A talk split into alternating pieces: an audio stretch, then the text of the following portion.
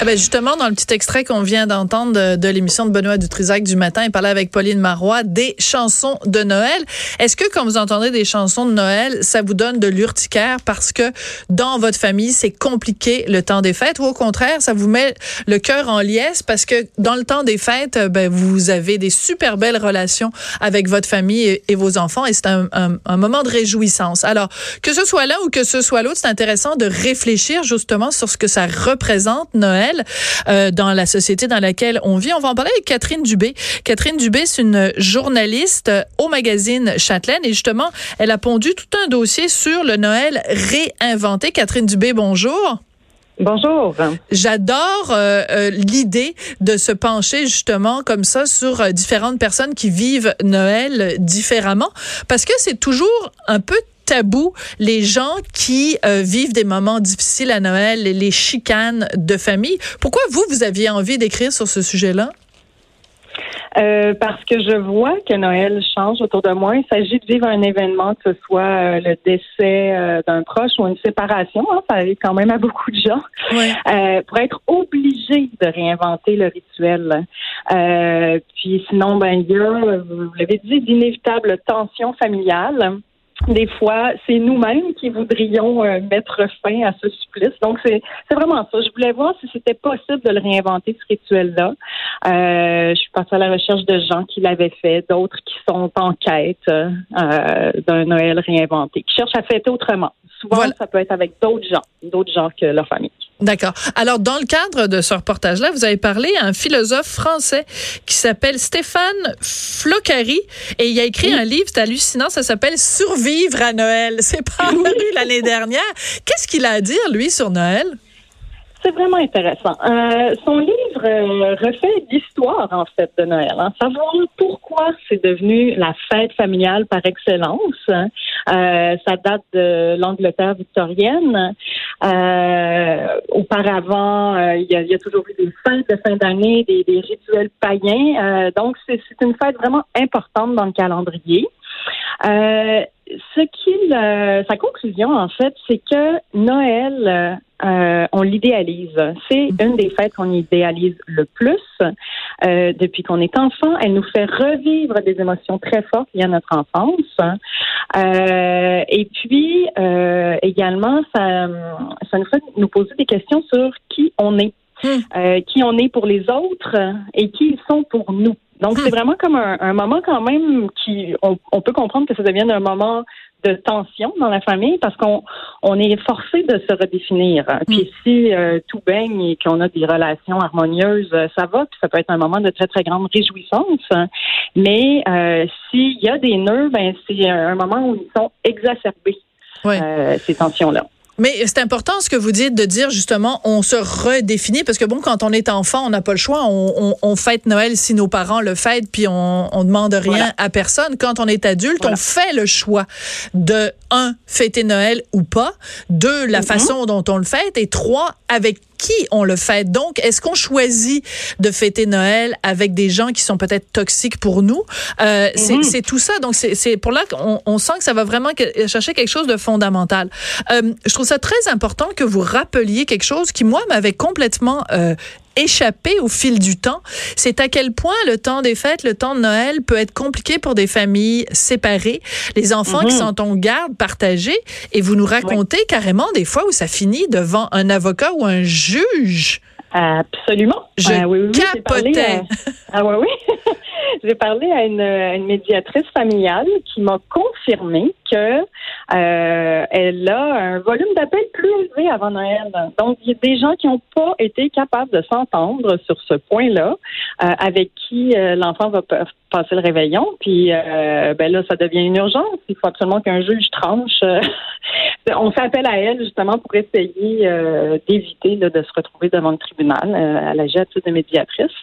Euh, mais ça, donc, c'est une réalité. Euh, puis même quand ça va bien, j'en parle aussi dans l'article, euh, le fait qu'il y ait des couples recomposés, ça complique aussi le calendrier des fêtes. Euh, puis même si on aime beaucoup tous ces gens-là, puis qu'on voudrait tous les voir aller euh, chez euh, grand-papa, euh, en fait chez, chez nos parents, si on est adulte, chez nos parents qui eux-mêmes Ouais. peuvent être en couple recomposé, euh, ça fait toute une série de grands-parents à les visiter. Ça peut être lourd.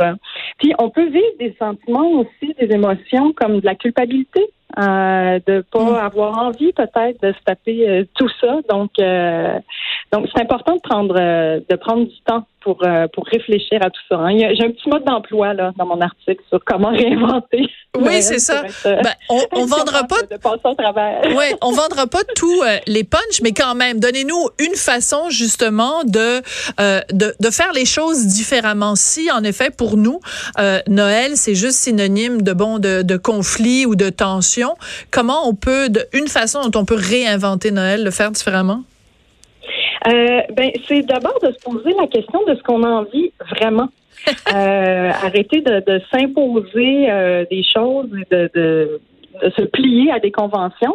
c'est possible qu'une année, oui, on ait envie de fêter avec toute la tribu, mais peut-être qu'une autre année, on a envie plutôt d'être avec trois ou quatre personnes vraiment très, très significatives pour nous, puis de passer un bon moment comme ça. Euh, donc, d'avoir le courage de, reconnaître nos besoins, puis de les communiquer aux autres euh, sans, euh, sans, que, sans que ce soit mal perçu. ça, ça peut être un premier pas.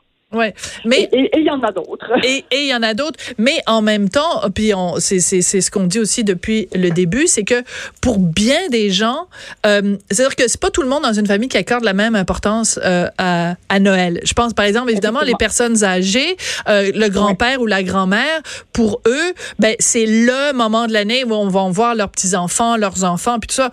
Mais tu sais, si toi tu as travaillé comme un fou pendant l'année, ben Noël c'est juste oh mon Dieu là, c'est le moment où je veux justement rien faire puis voir le moins de monde possible. Donc, on n'a pas, selon d'où on arrive, on n'a pas la même perception euh, de l'importance de Noël. Pour nous, ça peut peut-être être juste une journée comme une autre, là. Ah, absolument. Euh, puis je pense, ben pas je pense, en fait, je sais que la signification qu'on accorde à Noël est en train de changer. Euh, la médiatrice à qui je qui j'ai parlé, quand je parlais un petit peu plus tôt, me le disait. De plus en plus, elle le voit dans sa pratique. Euh, il y a des gens qui vont considérer Noël comme une période de vacances. Donc, ils vont dire à leur ex, ben, prends les enfants. ça va, moi, je m'en vais dans le sud. Euh, donc, ça, c'est un grand changement. C'est un changement sociologique qu'on est en train de vivre. Là. Vous voyez pas ça il y a 20 ans. Ah oui, c'est ça. C'est euh, vraiment très récent, là. Oui, oui, oui, oui. Donc, euh, puis, c'est normal que les rituels se réinventent aussi. Euh, il s'agit de parler à une ethnologue là, qui, qui peut nous le dire. des rituels se perpétuent à condition qu'ils aient un sens pour hmm. la société et pour les gens. donc, donc oui, je pense qu'on est en train de vivre, de vivre des changements, mais elle va continuer de changer. On est dans une période de transition. Oui, mais en même temps, vous le dites, c'est c'est quelque chose qui a toujours, euh, enfin qui depuis des, des, des, siècles en fait est un moment important.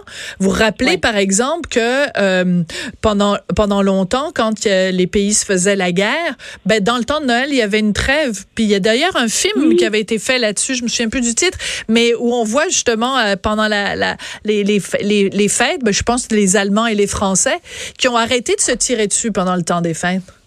Oui, oui, tout à fait. Historiquement, c'est vraiment une période, euh, une période de trêve, de trêve, vous l'avez dit, euh, de paix.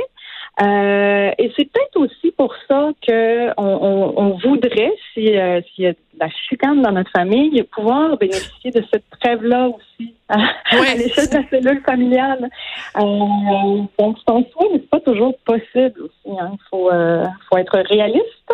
Euh, les psychologues disent souvent qu'il faut faire être capable de faire le deuil de l'idéal. Ben, c'est un, bon cas. Là. Ouais.